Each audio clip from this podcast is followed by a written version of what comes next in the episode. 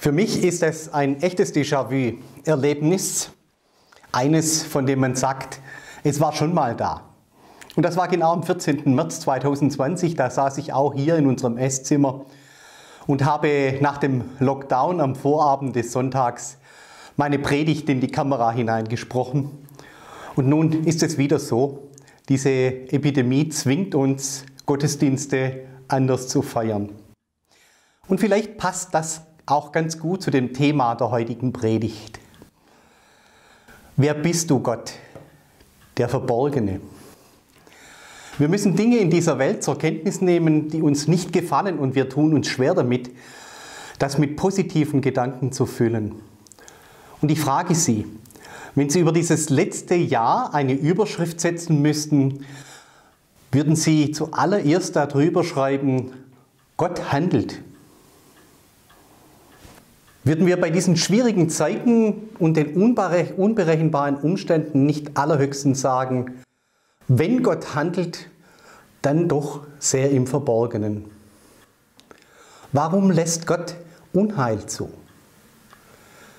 Wir alle nennen diese Frage die Theodizee-Frage. Und was habe ich als Lehrer für Konformantinnen und Konformanten im Religionsunterricht den Schülern diese Frage vor Augen geführt in der Meinung, das wäre eine der Grundfragen von uns Menschen.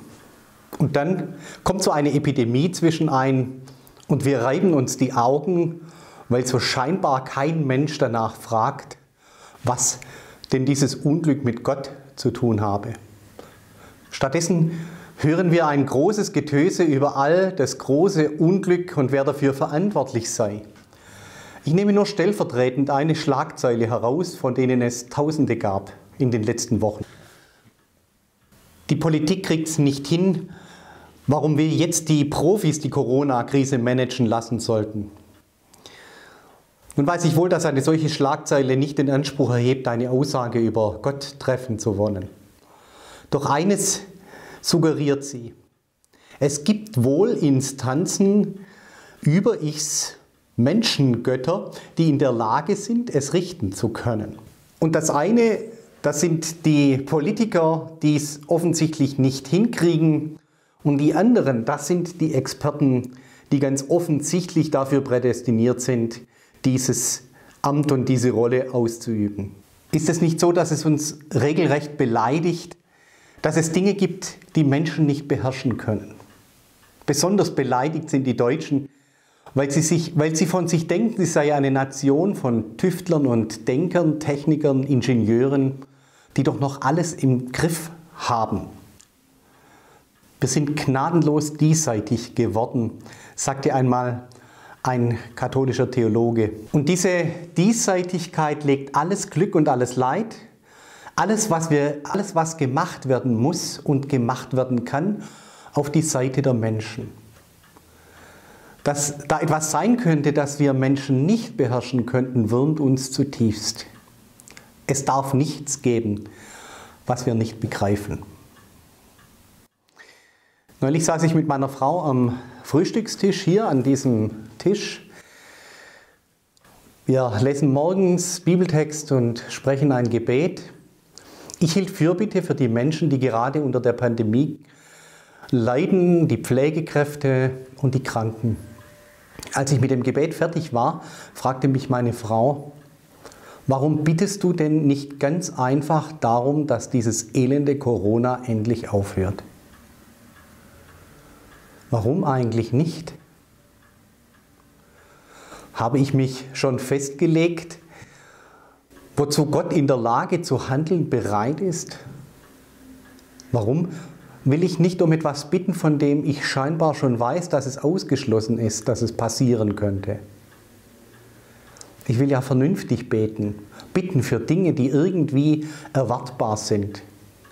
Kann man so etwas Böses wie diese Epidemie überhaupt Gott zuordnen? Was ist diese Epidemie? Welche Antwort würden Sie geben? Ist sie eine Strafe Gottes?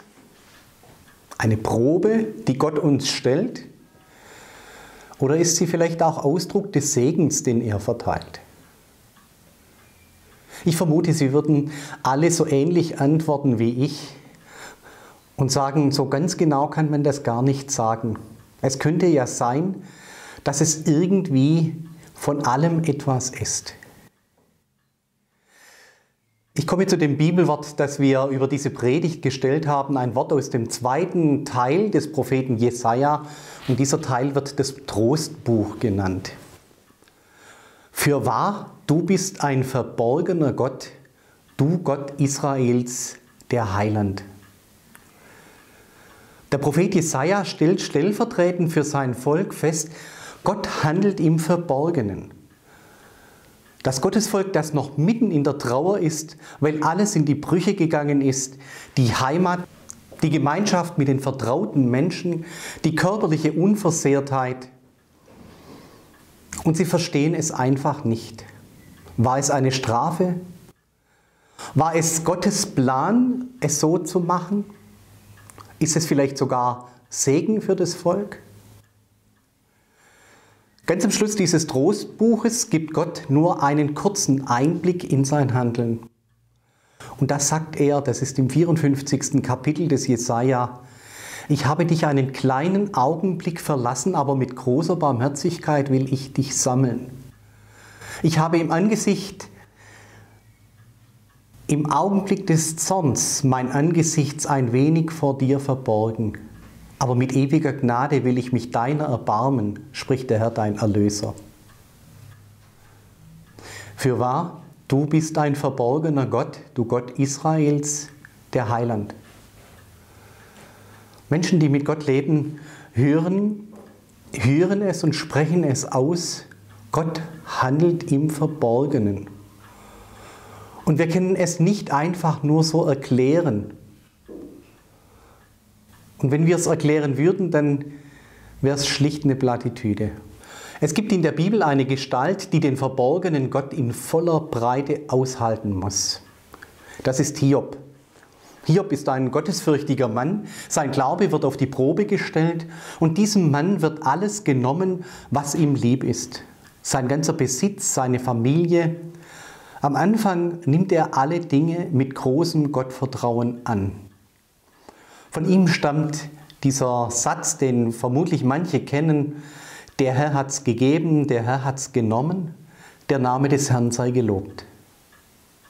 Doch dann lässt Gott es zu, dass Satan eine schwere Krankheit über ihn kommen lässt und das Leiden des Hiob wird zäh und bitter. An Hiob nagt der Zweifel und immer lauter wird sein Unverständnis gegenüber Gott. Er fängt an, den Tag zu verfluchen, an dem er geboren wurde. Hiob hat Freunde, die in seiner Not ihm beistehen wollen. Drei Freunde kommen zu ihm und sie meinen es wirklich gut, versuchen ihn zu trösten. Und weil sie fromme Leute sind, wollen sie Hiob mit allen Mitteln davon abhalten, mit Gott zu hadern. Von Gott darf man nicht schlecht reden, so sagen sie. Doch Hiob ist untröstlich. Seine Freunde können ihm aus seiner Depression nicht heraushelfen. Dann nach diesen drei Freunden kommt noch ein vierter dazu, Elihu heißt der, und der scheint den Hiob auf die Spur zu bringen. Dieser Elihu sagt in einem Gespräch mit Hiob einen ganz wichtigen Satz. Warum willst du mit Gott hadern? Weil er auf Menschenworte nicht Antwort gibt. Denn auf eine Weise redet Gott und auf eine zweite Weise, nur beachtet man es nicht. Denn auf eine Weise redet Gott und auf eine zweite, nur beachtet man es nicht. Es vergeht dann noch einige Zeit in dem Zwiegespräch mit dem Elihu und dann redet Gott mit dem Hiob selbst und er redet durch einen Gewittersturm. Auf eine zweite Weise. Und das sind Worte, die der Hiob zunächst überhaupt nicht hören will. Zweimal redet Gott durch diesen Gewittersturm und Hiob muss hören, Gott handelt souverän. Und du, Hiob, hast da gar nichts dazu zu sagen. Amen. Es ist, wie es ist, das ist starker Tobak. Doch als Hiob das anerkennt, dass Gott ist, wie er ist, da plötzlich verändert sich bei ihm alles und er erkennt den Schöpfer dieser Welt an. Bis zuletzt hat Hiob keine Erklärung dafür bekommen, was ihm widerfuhr und was ihm am Ende half. Einzig und allein, dass er am Schluss anerkannte, dass Gott der Herr dieser Welt ist. Für wahr, du bist ein verborgener Gott, du Gott Israels, der Heiland. Diesen Gedanken von der verborgenen Seite Gottes hat Martin Luther in der Auseinandersetzung mit Erasmus von Rotterdam aufgegriffen. Erasmus, einer, der als Vordenker der Neuzeit gilt, ihm war das wie Spitzgras von Gott so zu denken und zu reden. Für ihn war Gott eine Idee, Gott kann nur Fortsetzung des höchsten denkbaren Ideals sein. So als Platzhalter alles erdenklich Guten dieser Welt. Und dann hält Luther dagegen und er sagt, nein, Gott ist anders. Und wir können ihn nicht denken. Er hat eine Seite, von der begreifen wir gar nichts, aber überhaupt nichts die verborgene Seite Gottes. Luther nennt ihn den Deus absconditus. Und wir brauchen gar nicht uns erst die Mühe machen, ihn begreifen zu wollen. Manche Abgründe, in die wir blicken, für die gibt es keine Erklärung. Zumindest zu unseren Lebzeiten nicht. Gott ist, wie er ist. Und Luther unterstreicht noch einmal die Erkenntnis, die der Hiob machen muss. Liebe Gemeinde, ich weiß nicht, das ist für jemanden, der sich zu Gott hält, nicht immer befriedigend. Wissen wir doch, dass Gott zu denen, die zu ihm halten, durch Gaben des Heiligen Geistes auch ganz besondere Einblicke in das Handeln Gottes bekommen. Und dass er Zusammenhänge eröffnen kann, die nicht jeder versteht. Und doch gilt eben dies andere auch. Für wahr, du bist ein verborgener Gott, du Gott Israels, der Heiland. Und das bedeutet eben auch, dass wir aus seiner Hand Dinge entgegennehmen müssen, die uns nicht gefallen. Dass, wir zuweilen auch ohne, dass er uns zuweilen auch ohne eine Antwort lässt, wenn wir im Gebet Dinge vor ihm gebracht haben. Und ich sage es jetzt ganz bewusst im Blick auf unsere Gegenwart. Könnte diese Einsicht uns nicht helfen, demütiger zu werden in diesen Zeiten.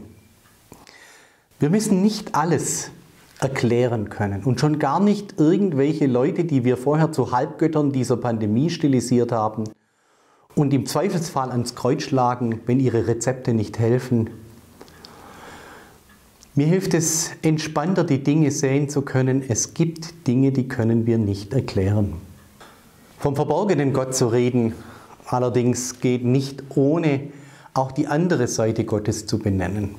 Luther nennt ihn den Deus Revelatus, den offenbaren Gott. Gott hat sich nicht gänzlich im Verborgenen gehalten, sondern er hat einen zweiten Namen, so sagt er. Und das Bibelwort aus dem Jesaja deutet das auch anders an. Für wahr, du bist ein verborgener Gott, du Gott Israels, der Heiland. Nicht wahr? Das letzte Wort dieses Spruches heißt Heiland, Retter. Gott ist einer, der die Dinge zu einem guten Ende führt. Und so kann Luther sagen, so geheimnisvoll die verborgene Seite Gottes ist, so deutlich und so klar ist der offenbare Gott. Was wir von ihm wissen, das ist genug. Und er sagt, Jesus Christus zu kennen, ist alles, was wir von Gott wissen müssen. An Jesus haben sich die Abgründe dieser Welt ausgetobt. Gott selber hat sich dem ausgesetzt am Kreuz. Und in Jesus Christus dürfen wir den Sieger erkennen, der diese Welt schon überwunden hat. Das ist der eigentliche Grund, weswegen Christenleute entspannter auf die Dinge schauen dürfen und auch können. Dann fangen Christen an, solche Zeilen zu dichten, die dann in Fleisch und Blut übergehen können, Wenn wir dich haben, kann uns nicht schaden. Teufel, Welt, Sünd oder Tod. Du hast's in Händen, kennst, kannst alles wenden, wie nur heißen mag die Not. Drum wir dich ehren, dein Lob vermehren mit hellem Schallen, freuen uns alle zu dieser Stunde. Halleluja. Wir jubilieren und triumphieren, lieben und loben dein Macht dort oben mit Herz und Munde. Halleluja. Für wahr, du bist ein verborgener Gott, du Gott Israels, der Heiland. Christen sind Menschen, die um die verborgene Seite Gottes wissen und im gleichen Maße auch um seinen entschiedenen Willen, diese Welt zu retten. Vielleicht ist das der Grund, weswegen Leute Gottes sich nicht gottvergessend am Geschrei dieser Welt beteiligen müssen. Umsichtig, aber doch fröhlich weiter marschieren können. Amen. Ich bete mit uns. Vater im Himmel, wir tun uns nicht immer leicht, die Dinge, wie sie sind, aus deiner Hand zu nehmen. Schenke uns Geduld für uns selbst und für die Menschen, die um uns sind. Du bist der Anfang und das Ende. In deiner Hand liegt das Werden und Vergehen. Von Anfang an hast du deinem Volk vor Augen gestellt, dass du der Retter bist und die Dinge zu einem guten Ende bringst. Und so bitten wir dich, dass du nach deinem Willen eingreifst, wo Menschen in diesen Tagen unsäglichem Leid ausgesetzt sind.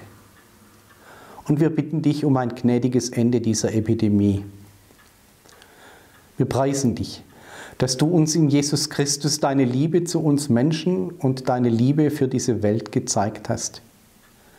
Mach uns zu Boten deiner Liebe und deiner Hoffnung.